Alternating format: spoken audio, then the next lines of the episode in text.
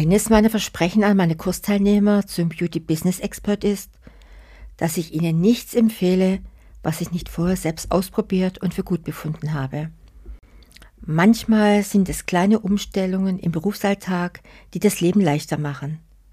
Manchmal sind es Erkenntnisse, die ich im Umgang mit anderen Menschen oder meinen Hunden, meinen Pferden gewonnen habe, und manchmal inspiriert mich etwas, das ich lese oder sehe. Vieles davon findet seinen Weg in meinen Blog und in meinen Podcast.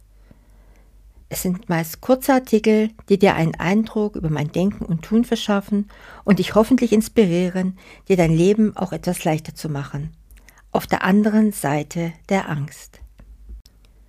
Ja, und was hat ein Pferd mit Beauty Business Coaching zu tun? Das erfahrt ihr nach dem Intro. Beauty Meets Business. Der Expertenpodcast für deinen Erfolg im Beauty-Biz mit Astrid Heinz-Wagner.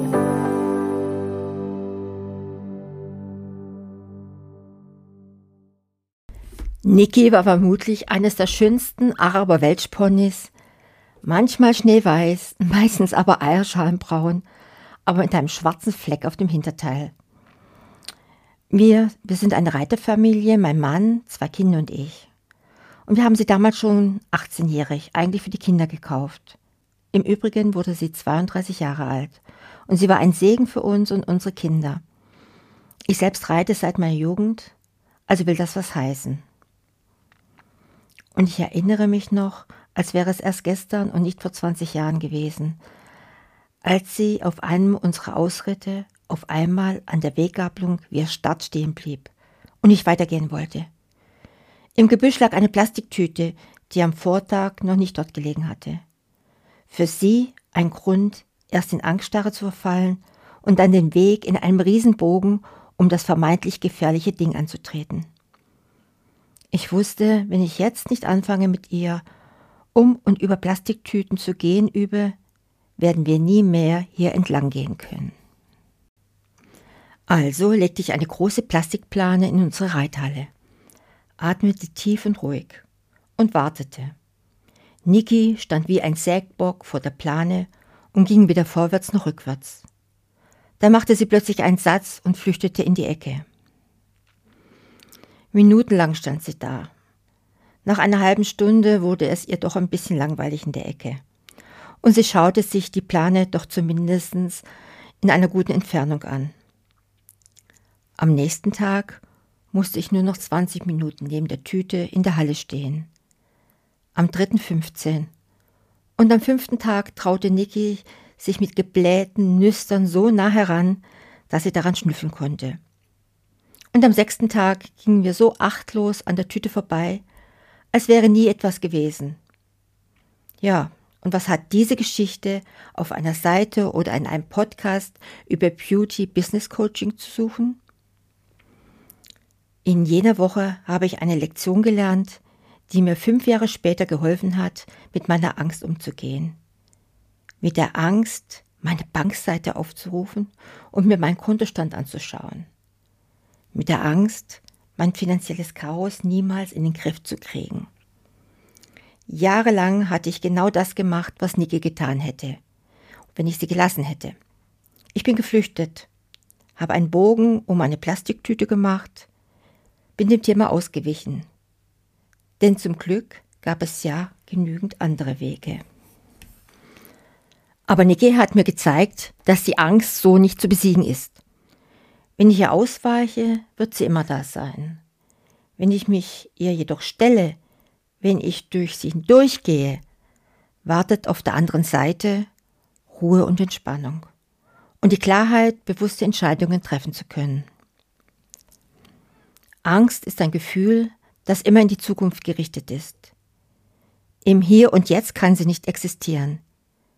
Es ist die Angst vor etwas, nicht während etwas. Die Angst davor, dass der Partner uns verlässt. Die Angst davor, Kunden zu verlieren. Die Angst davor, eine schlimme Krankheit zu haben, deine Kundin nicht mehr bedienen zu können und ins finanzielle Chaos zu stürzen die Angst davor, nicht genügend Geld auf dem Konto zu haben, um die laufenden Kosten im Studio zu bezahlen? Angst lähmt uns, weil wir nicht wissen, ob das, wovor wir Angst haben, wahr ist oder nicht. Und dadurch können wir keine Entscheidungen treffen. Habt ihr schon mal den Begriff Reptiliengehirn gehört? Unter den älteren Gehirnstrukturen oder umgangssprachlich Reptiliengehirn werden die evolutionsgeschichtlich älteren Bestandteile des Gehirns zusammengefasst.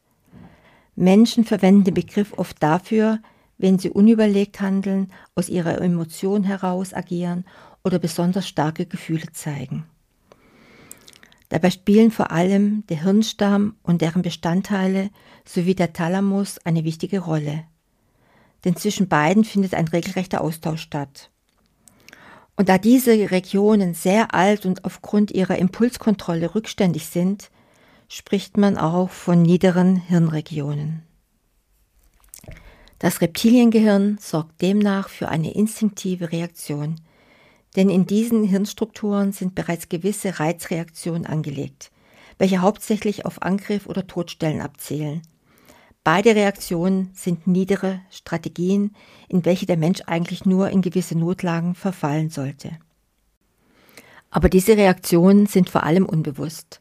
Ein Mensch, welcher flieht oder angreift, hat beide Impulse meistens nicht unter Kontrolle denn diese sind eine reine Überlebensfunktion, welche durch die Reizübertragung und deren Reaktion im niederen Reptiliengehirn entstehen. Falls ein Mensch besonders emotional, sogar aggressiv auf seine Umwelt reagiert, liegt dies demnach am Reptiliengehirn bzw. den älteren Hirnstrukturen. Oder ein anderer Mensch flieht aus brenzlichen Situationen und kann diesen Impuls nicht selbst steuern dann liegt dies ebenfalls am Kontrollverlust, ausgelöst als Reizreaktion im Reptiliengehirn. Angststarre ist ein Überbleibsel des Todstellens, welche ebenfalls in den alten Hirnstrukturen angelegt wurde. Also, Angst entsteht in unserem Reptiliengehirn. Von da aus verlaufen fünfmal mehr Nerven zu unserem rationalen Gehirn als andersherum. Das heißt, sobald sich das Reptiliengehirn einschaltet, wird unser rationales Denken außer Kraft gesetzt. Unser Reptiliengehirn kennt nur drei Reaktionen. Flucht, Kampf oder Erstarren. In den alltäglichen, nicht lebensbedrohlichen Situationen, in denen wir vor Angst übermannt werden, verlegen wir uns auf Flucht oder Erstarren.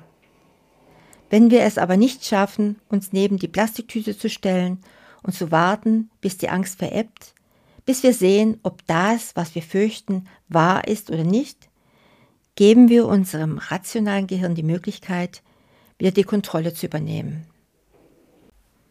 Wenn dein Partner dich wirklich verlässt, kannst du anfangen, Pläne für dein weiteres Leben zu machen. Wenn du wirklich Kunden verlierst, kannst du dir neue Wunschkunden suchen oder dich neu positionieren.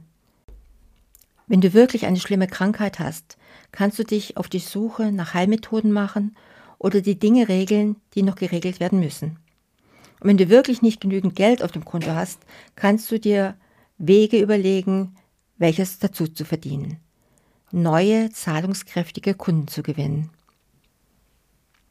Und wenn du Angst hast, kannst du nichts davon. Du kannst dich nur so klein wie möglich machen und zittern und abwarten, dass etwas passiert oder auch nicht. Inzwischen habe ich neben vielen Kursteilnehmern auf und neben der mentalen Plastiktüte gestanden und gewartet und geatmet und gewartet und geatmet, bis sie soweit waren, einen Schritt näher an ihre Angst heranzugehen. Und noch einen und noch einen, bis sie schließlich durch sie hindurchgegangen sind. Und auf der anderen Seite angekommen, haben mir alle zugestimmt, die Wahrheit ist niemals so schlimm wie die Angst. Denn die Wahrheit lässt uns Raum für Entscheidungen, die Angst nicht. Und sie haben sich vom Kleindenken einer Solo-Selbstständigen befreit und sind stattdessen wirklich erfolgreiche Unternehmerinnen geworden, die etwas unternehmen und nicht unterlassen.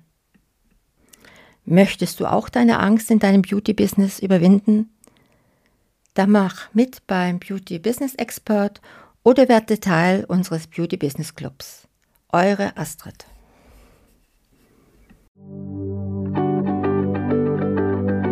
Das war Beauty Meets Business, der Expertenpodcast mit Astrid Heinz-Wagner. Du möchtest keine neue Folge verpassen? Dann abonniere uns jetzt bei Spotify und Apple Podcasts. Bis zum nächsten Mal.